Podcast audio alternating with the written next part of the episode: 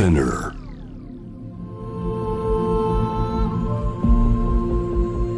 Poppen Innovation World Ella podcast. From the next Ella. ノンがナビゲートしています。突版イノベーションワールドエラーここからは様々なジャンルのイノベーターをお迎えするトークセッション。From the next era 対話の中からイノベーションの種を導き出します。今回お迎えしているのは映画監督としてもご活躍されています斉藤匠さんですよろしくお願いします。よろしくお願いしす。ます。えー、斉藤さんとは、はい昨年映画、8日で死んだ怪獣の12日の物語でご一緒させていただきました。はい、ご無沙汰しております。ご無沙汰しております。ありがとうございます。ここちらこの度はそで。す。岩井さんとね、樋口さんもいらっしゃってるんですね。あ、そうなんです。ゲストで来ていただいて、はい8日のつながりとしては3人目ということで、お邪魔いたしますあ。りがとうございます。これでも見てくださった方はわかると思うんですけど、現場ではね、お会いしてないんですよね。よねリモート作品なので。一度も会わずに。そうなんですよ。だから公開時にイベントでやっとお会いできたというはい。感じなんですけどでもなんかのんさんが宇宙と交信されて 人間のちょっと先に意識が向かってるっていうところははい。実在ののんさんという存在と僕の中ではすごくリンクしていて。本当ですか？はい、のんさんの役柄はこれはもう他じゃ誰が演じれるだろうってやっぱり唯一無二だなと思いましたね、本当ですか？嬉しい。ありがとうございます。まあ、画面上は何も映ってないものに対してはい。えお芝居をされるというそうですねのんさんのもいない落ものを。落語みたいな境地だったと思うんですけど でも僕えー見てて、あそこにいるんだってだんだん自分がちゃんと理解していく感じが分かってあ。もう本当にこの作品はのんさんがいなかったら成立しなかったなってー。え本当に思ってます。ありがとうございます。嬉しすごいゲストの方にめっちゃ褒めてもらっちゃって ありがとうございます。私もあのこの8日の斉藤さんめっちゃ素敵だなって思って なんか少年のような眼差しっていうか卵を育てる時の感じとか、それがめちゃめちゃ素敵でした。ありがとうございます。まあ多分岩井さん、まあ、樋口さんもそうだと思うんですけど、お二人ともまあ大先輩ではあるんですけど、なんか少年みたいじゃないですか。あそうですね。なんか好きなものを、えーまあお仕事にされてるんだなってもちろんこうなんて言うんだろう産業ビジネスみたいな、あの側面も当然あると思うんですけど、はいでもそれ以上に特に8日の作品っていうのはみんな好奇心と、まあ、この情勢に対してできることっていうのをワクワクしながらこう作品に臨んでいらっしゃるなって先輩たちの目こそすごい少年みたいだなと思 思ってましたね僕もあ。そうかそうですよね。少年でしたね。うんなんか岩井監督は以前来ていただいた時になんか、はい子供の頃に朝起きてカブトムシ取りに行くぞみたいな、そんなカブトカブトって言ってた気持ちで映画を撮りたいみたいなことをおっしゃってていはい。や 子供は心なんだって思いました。そうですね。斉藤さんはうん。どんな感じですか？どんな感じ？そうですね。でもやっぱりのんさんが演じられた役柄がねマルトノンっていう、あはい。それはかなり早く前から岩井さんの中でのんさんにやっていただきたいっていうこととそのもしやっていただけたらマルトノンっていう、ウルトラマンシリーズの中でもやっぱりノンマルトという、ちょっとねまあかなり問題作というか衝撃作ハードな内容ですそうなんですよね。でもやっぱり円谷が生み出した作品が子供に向けてっていうことじゃないんだっていうところが、その後の岩井さんの作品を拝見しててもそうだし今回の、まあ、怪獣を育てるっていうフォーマットではありながらも、はい。その奥にあるテーマ性とかっていうことが、やっぱのんさんの名前に分かる人には分かるっていうところだと思うんですけど、はい。フジテレビのカルベさんとかもそこに気づいて興奮しまして。あノンマルトだそうそう。なんかね 幼い頃岩井さんたちも何かを感じられたんだなって思うんですよね。ちょっとトラウマのような部分って子供の頃に見た映画の中ではい。のんさんああったりします？私ですか？僕だったらはい。何ですか？E.T. が公開された年に1歳はか0歳だったんですけどあはい。ままあ、劇場が暗くて怖いみたいなのがあったんですけど、うん。E.T. 自体が可愛くないと思ってあ。子供心ながら。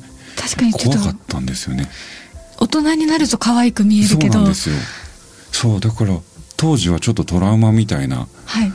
存在キャラクターだったりがむしろ心の中にずっと残っててそのキャッチーなキャラクターに自分の中にとって大事な映画のキャラクター出演者になってくみたいなことがあるんですけど。大人になってみてどういう存在になりました？あ ET はなんか裏側を大人だからこう調べられる状況になると、アインシュタインの目をモチーフにしてたりとかその ET の顔とかなんか。いろいろそこに込められたあえて可愛くしてないとかっていうことがまあヨーダとの連動性監督同士のこうなんか関係性みたいなのもそこに込めていたりとかはい。すごいロジカルなものがそこにあってそこにまんまと自分は心が動いてたんだなって思うことが多いですそうね。なんですね。子供向けっぽい映画だったけどそう可愛くしすぎない感じだったんそうでですね。そうなんだ。アインシュタインのあの下出してる写真とかもそうそう子供の頃見たら結構衝撃的な顔ですよね。まさにそのあの写真をえっ、と目かな？目はもう完全にアインシュタインの目をバキバキの。あそう移植してるらしくて。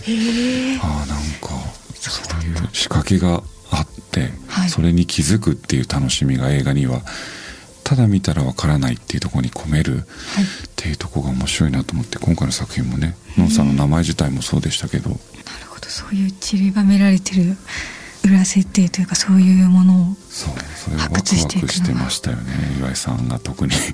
なんか日々。もう最初あのそのおふお二人でなんかやっていくところから始めていったんですもんね,、そうです最初は YouTube の自分の持ってる怪獣をつなげていくっていう樋口真嗣監督たちが始めた怪獣バトン。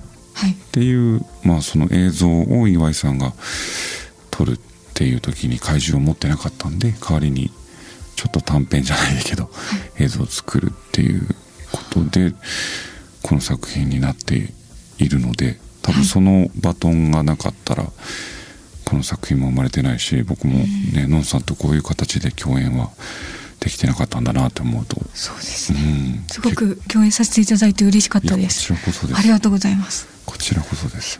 うちはねもう一家でのんさんファンなので。えー、そうなんですよ。特にうちの母親がはい。もうのんさんっていう存在がもう大好きで。え。ー、よろしくお伝えください。ありがとうございます。嬉しい。えっ、とあいや今思い出したトラウマになった映画、トトロ。おお ちょっとこの間、はい。鈴木敏夫さんがいらしたはいんですけど、そうだそうだ。ちょっと C なんですけど、はい。トトロがトラウマでした私は。はい。なるほど。トトロ怖かったですね。トトロのキャラクターも含めてあそうですね。なんか口大きく、ああー。なんか歯が大きいとことかはい。なんか森に入ってったらドンっている感じとかなんか恐ろしいみたいな感じでしたね。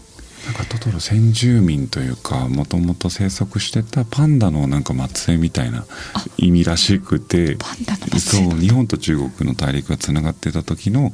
大陸が離れた後に日本に残った最後のパンダ的な神様中華圏の,、えー の象徴だったらしかったりなんか宮崎駿さんのね作品こそすっごい気づく人に気づくというかこんな気づかないよっていうぐらいのなんか種をまいてらっしゃいますからね。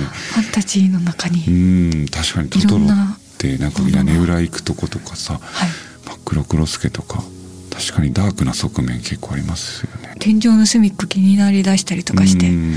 真っ黒クロスケいるんじゃないか確かに。トトロってでもちっちゃい子が繰り返し見ません、ああ何度もですか？なんか擦り切れるぐらい僕の時代 VHS とか見ていて、そはい。それが怖くて逆に。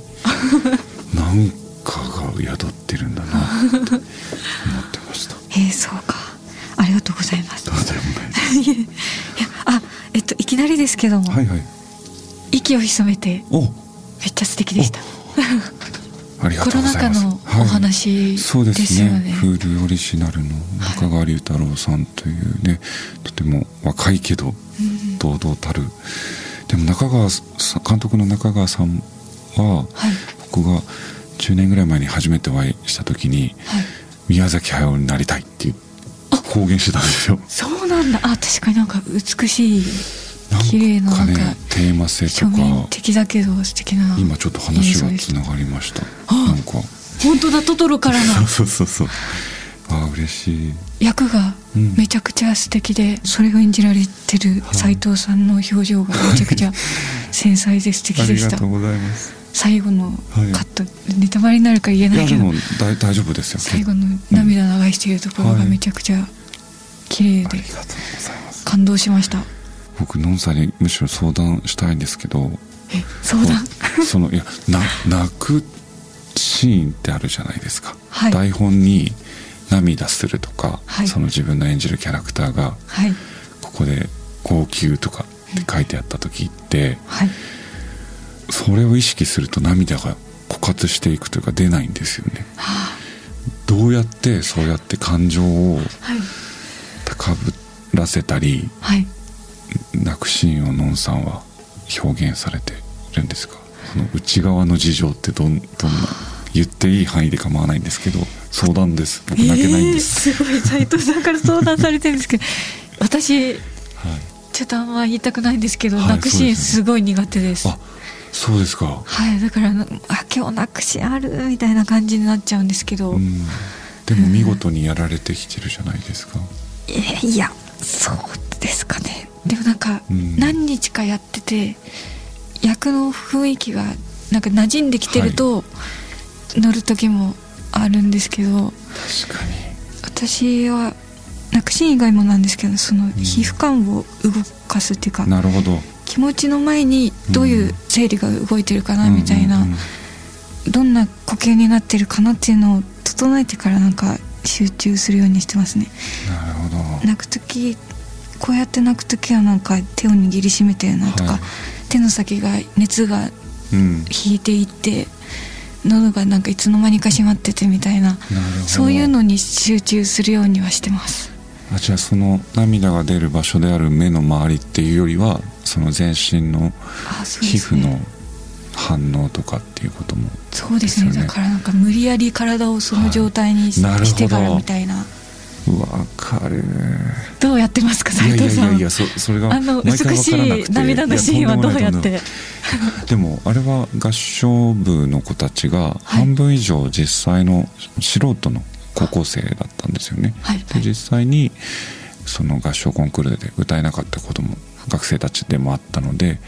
彼らの歌声っていうものが思いのほかなんか心臓をつかまれたんで素敵でね。掴んでくれたんですけどはいその夕日のカットだったのではい。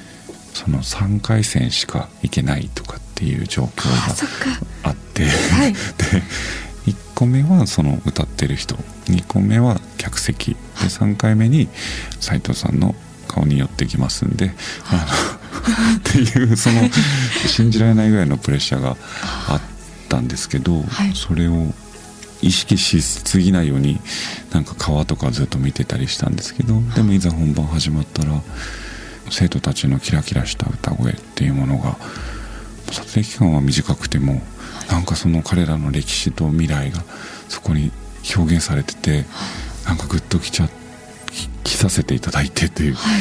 感じだったんですけど下手したらなんか余計なこと考えすぎたらこの作品成立しなくなるなっていうそうだからそのメンタルとの折り合いみたいなことを常に僕らの職業ってつけていかないとですよね、そうですよね。生ものなんで3回目戦目ってなんかちょっとはいラストなんでそのあ後なんか取れない。最初に聞いた時に やりたいですよね。そうなんです。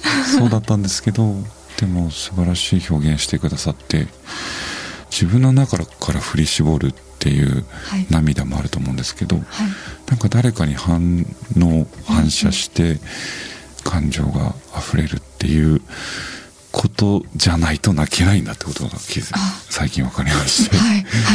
だからそののんさんのその皮膚の呼吸というか、のんさんのそのメソッドちょっと僕も鍛錬したいなと今すごい思いました。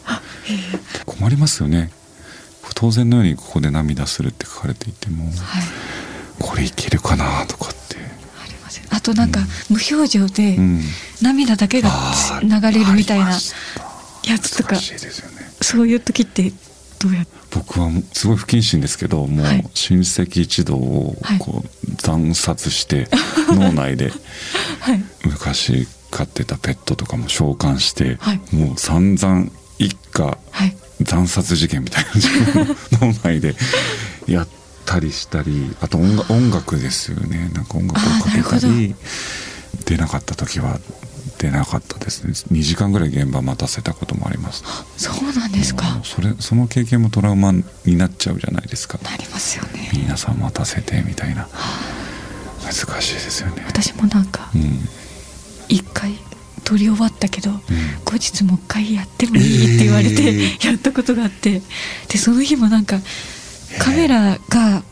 自分の斜めから撮ってたスリーショットで、はい。先輩の俳優の方々とかもいて斜めから撮ってたんですけど反対側からしか涙が出なくて、い。ややばいみたいな時ありました、右目から左目からっていう涙をコントロールできるんですか？いやできなくて、はい。だからカメラが向いてるカメラから見えてるのと反対側からしか出なかったんですその時は。それはでも許してほしいですよね。あ出たんですけどね出てますよね。うわーた。本当に大変な職業ですよね。ですよね。あのさっきのちょっと涙の話で思い出したんですけど、その「新ウルトラマン」ってはい、新ウルトラマン楽しみであす。りがとうございます。僕も正直まだ見れてないんですけどねのんさんのクリエーションには結構その、まあ、樋口さんだったりあはい。の尾上さんだったり、はい。新ウルトラマンだったりエヴァのチームがかなりこう関わってらっしゃるんでね。すごく勝手に近い、まあ、今回のその「8日」っていう作品も、まあ、岩井さんとね安野さんの関係性も含めてすごくなんか近くにあるなと勝手に思っているんですけどはい、その樋口さんと安野さんっていう関係性おねお姉さんとなんかあのそれこそその少年の心を持ちながら、はい。すごく複雑なうん、しかも社会性を持ったエンターテインメントを生み出すっていうところにでもずっと皆さん好奇心持ってらっしゃったなっていうのが、うん、今振り返ると、まあ、いい時間だったなとは思うんですけど、はい。いやーあ、それでは前半戦は俳優としての斉藤さんについていろいろお聞きしました。ありがとうございますありがとうご。ざいます。この後も斉藤匠さんにお付き合いいただきます。突版イノベーションワールドエラー、ノンがナビゲートしています。今回の From the Next Era は俳優、そして映画監督としてご活躍されています斉藤匠さんをお迎えしています。ここからは斉藤さんが今活躍されているステージの扉を開けた突破ストーリーとともにこれからの活動、映像カルチャーのこれからについてお話ししていきたいと思います。よろしくお願いし。ます突破ストーリーも楽しみなんですが、その前になんかちょっと私も聞いてみたいことがはい、僕でよければ。ありまして、私もこの間「リボン」という映画を撮らせていただいてくちゃ楽しみです。監督してとしてなんか映画を作ってみたりしているのですがはい。斉、藤さんもたくさん監い督作品出されていてこまず役者の時とはい。監督の時のスタンスって違いますか、えー、のんさんどうでした？って逆に。私結構全然違いましたね。あ違いましたか？はい。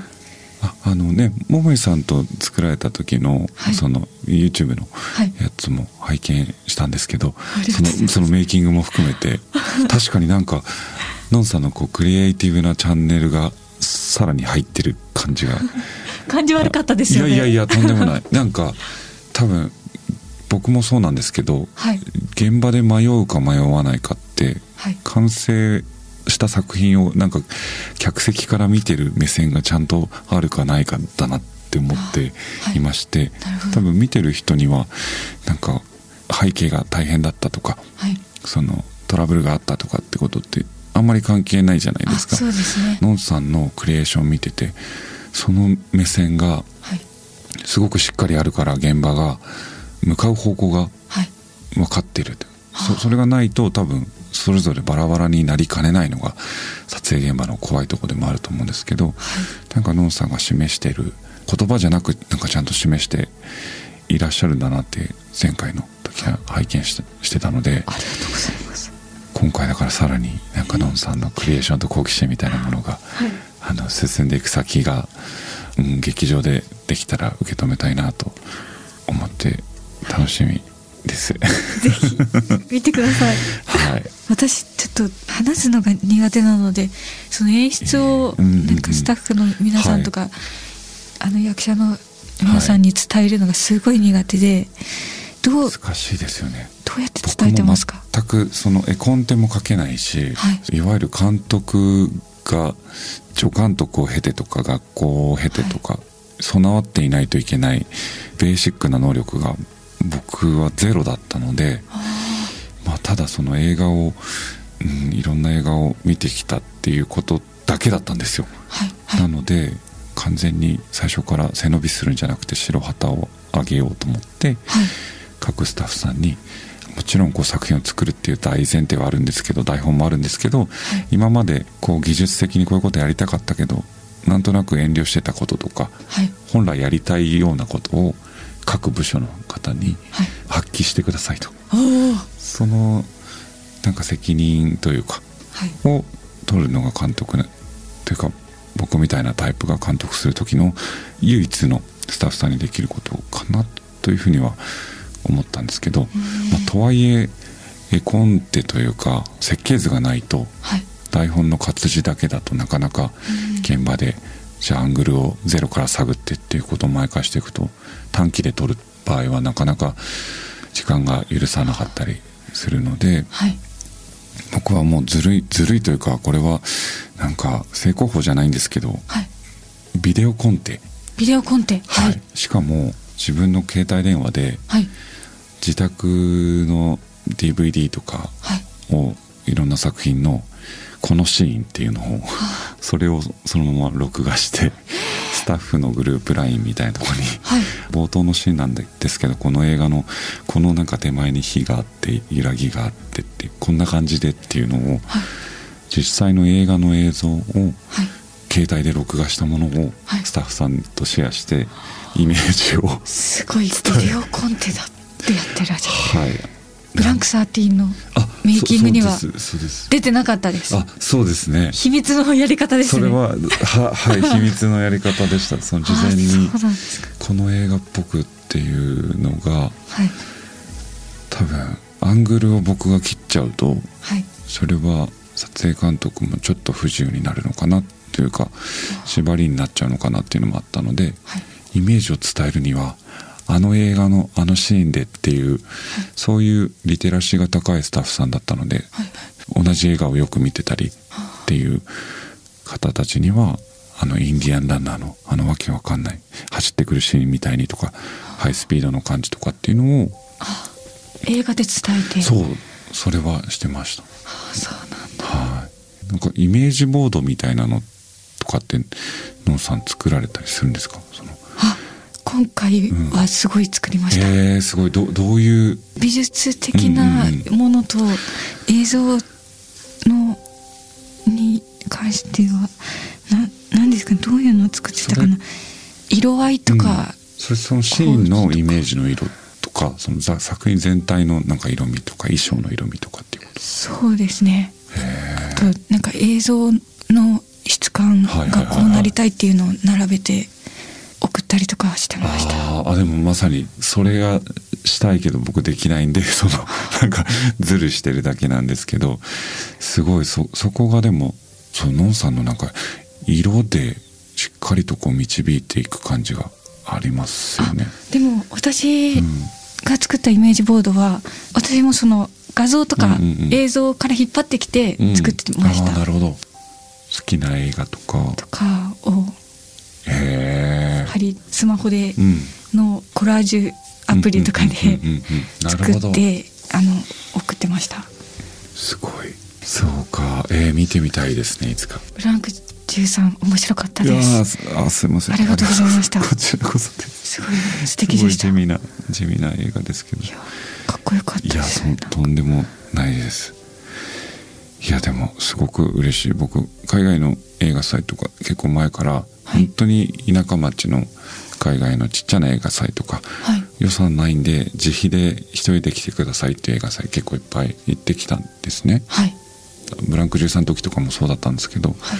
そうするとあのスペインのシッテスって映画祭とかはイーライ・ロスとかキアヌ・リーブスとかがフラッと、フラット？あの、まあ、関わった作品とともに旅行がてら来るみたいな、あの 映画祭が結構海外にあってそうなんですね。その映画祭にじゃあ来年またどうやって戻ってくるかっていうようななんかバイオリズムではい。映画作ってる人たちがたくさん集まってるんだってことがだんだん分かってきたんですよ。はい。カンヌとかもある意味そうだと思うんですけど、はい。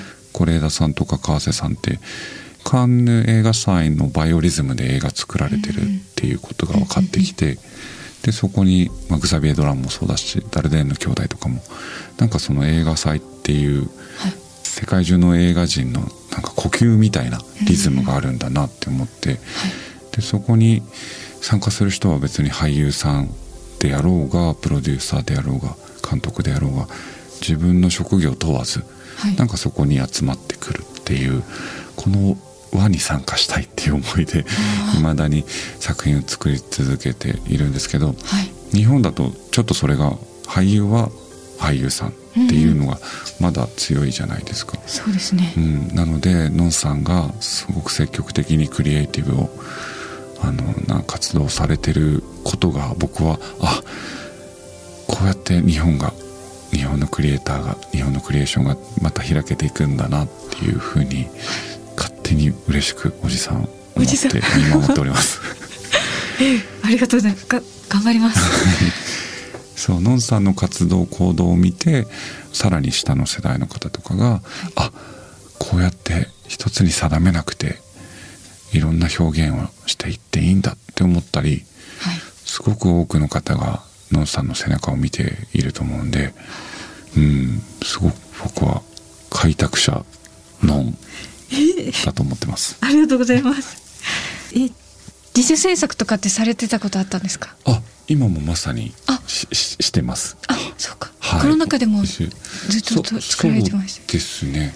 自主制作だとやっぱりこう予算組とかね、はい。スタッフさんになんかこう今回予算予算ないんでっていう現場しかないじゃないですか日本って基本的に、なんかそれをどうにかしたいなとはいつも思って、それこそ「ゾッキ」っていう映画を一緒に作った山田孝之さんとか、はい。まさにそういうところの動きが秀逸なんですけど、んなんかねスタッフさんにも当然こう家賃を払わないといけないとか生活が、はい。っていうのがあるんで仲いいから友達だからっていうことはもう自主生活策でありながらそれで今回だけお願いっていうのはもうしないってことだけは決めてはいますけど、ああなるほど。うんなかなか難しいですけどね。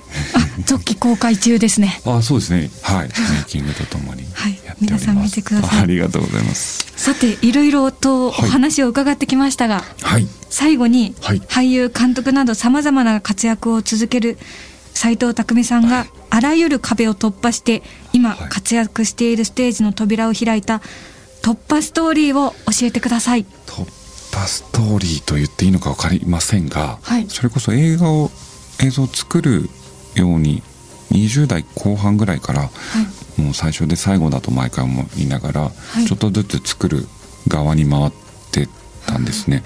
でその時に今までは自分の人生が一本の映画だったらこう自分の主眼というか自分が主人公じゃないですか、はい。それぞれ人の数だけ。その人が主人公の映画だと僕はどっかで思ってるんですけど、あはい。それがやっぱり映像を撮るとのんさんもご経験されてると思うんですけどその、はい。役者さんのその役柄について自分のこと以上に考えるというかその人生をあそのキャラクターの人生だったり、はいはい。演じられる方の状況だったり、そこをすごく考える時に自分が今主人公じゃないっていう瞬間がたくさんあったんですね。もちろん監督する瞬間とかは主導権を握らないといけないしジャッジをしていかないといけないんで主人公っぽいかもしれないんですけどはい。自分は人の人生から見たら主人公ではない。人によっては通行人 AB だったり、はい。すごく大事な役割として捉えてくださってる方もいたりすると思うんですけどなんか主人公じゃない自分以外から見たら主人公じゃないって思った時にすごく楽になったんですね。あ楽になったんですか？楽になった。なんか背負いすぎちゃっててそれまでは。あそうなんですね。なんか常に全てをつなげてしまって起こること全てをはい。自分にまつわる良くも悪くもですけど、はいだけどひ僕自身が人に対して無責任なところもあるし、はい全部の役者さんとか映画監督をフォローしてるわけでもないし、あこれは逆もそうだなってことにすごく具体的に気づいたんですよね。はいだから何かを持って突破したというか角度が増えた映画を作ることによってはい。あそんなにこうしょしょうがなくていいんだというか。なるほど。そう気張ってなんかそれをどうにかしなきゃって思ってたけどなんか自分が楽になって今もそうやって映像を作らせていただけてる抜き方というか、はあ。うん、すごい技ですね。かもしれないですね。なんか突破したスルリと正面からというかなんか隙間, 隙間を見つけたという感じのことがそれこそ映像を作ることによってその主人公を俯瞰で見てるその主人公を考えることによって自分が主じゃなくなるっていうことで救われました。今もですけど。えそれまでは何をし背負っていたんですか？なんかもう必要ないこともそうですけど自分の身の回りで身の回りで起こることとか、はい。世の中で起こってることとかをはい。全部自分と接続ししすぎていて、あいやそんなに今思うとそんなに世の中の人自分に興味ないよって今振り返ると分かるんですけどなんかそれが全てにななりすぎていてあはい。余計なものもなんか自分のカゴに入れちゃってたなっていう、それほんそそそんなの入れなくていいよっていうものもはい。全部拾ってい。たなというふうにすごい気楽になりました。そういうことなんですそう。他人にとっては、うん、自分っていうのはたまたま出会ったのんさんのね人生が一本の映画だったら、そういうタイミングでこう共演させてもらったりっていうその登場人物だから、って思うと、うん、なんかじ自分側から見るとすごくこうでああでっていうすごく思いが強くなりすぎちゃうかもしれないんですけどどこか気軽にはい。なんかだからのんさんに8日の怪獣の時に、はいなんか僕が自粛期間中に買ったサテンのパジャマみたいなのをはい。すごい触れていただいて、そうだか。らそれがめっちゃ嬉しくてあそうだったんなんかその僕もちょっとこれを自分が着てたら面白いかなと思ってえどういう面白さですか？なんかテロテロのなんかイタリア人の人が着てるみたいなはい。やつでしかもなんか群青色というかブル、はい。緑っぽい青みたいな、これな誰が着るんだろうとかって なんか買う時に思ってたんですよ。あそうだったんですも僕着たらなんか逆に面白いかなとかって思ったら、はい撮影の時もさりげなく、ね、衣装も自分の棚からだったんではい。その棚から引っ張り出してこれ着てたらどうなるだろうと思ったら そうイベントの時にのんさんがあれを着てんのはめちゃめちゃ斎藤さんぐらいしかっていうふうにこういい意味で触れてくれて、そういう本気で僕あれを着てるっていうよりははい。人から見てどうなんだろうっていうそれを主人公じゃない目線で何かこうそこにいたいなっていう気軽さを持っていたので、はい。まさにそうやってのんさんに触れていただいてなんか救われたところがあるありましたね。突破してなかったら買ってなかったかもしれないパジャマってことですね。そそうですね。へえそうなんだ。なんか本当に好きなものだけを追求するっていうことでいいと思うんですけどそれ以上に他人から見てなんかこうこう見えてた方が面白いかも。なぜなら主人公じゃなくて登場人物1だからっていう感じを持ってたらはい。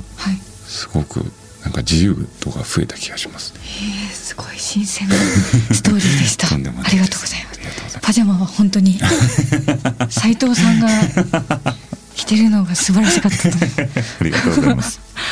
ありがとうございますとんでもないです。最後にその時斉藤さんを支えた勇気づけた一曲を選曲していただきましたはい。この曲はどんな曲でしょうか、えっと、トム・ウェイツの、えークロージングタイム」というアルバムの中の「グレープフルーツムーン」という楽曲なんですけど、なんかねま大好きなえーミュージシャンなんですけどその初期の方のアルバムでアルバム全編通して多分ですけど、まあ、当時予算もなくて、はい。スタジオもそんなにこうなんか綺麗な立派なスタジオ音楽スタジオじゃないところで、はい、雇われミュージシャンたちが一人の男のアルバム制作に付き合っててでだんだんもうなんか早く帰りたいなっていう感じとかも 伝わってくるし壁の反射音の反射とかもあんまり良くないんですよ。でもそれがなんかすごく映画を見てるようで、トム・ウェイツがでもそのこのアルバムにかけてるものっていうのもその後の人生を変えていく楽曲たちになっていくんですけど、はい、その物語を勝手にアルバム通して僕は想像して、はい、音楽なんだけど僕にとっては一本の映画というかそれぞれの曲がオムニバスのようなあのアルバムでありその中の「グレープフルーツムーン」という曲にいつもそうやって人生を豊かにいろんな教えをいただいている楽曲をぜひかけさせていただけたらと思って選びました。ありがとうございます。from the next era 今回は斉藤匠さんをお迎えしました。ありがとうございました。ありがとうございました。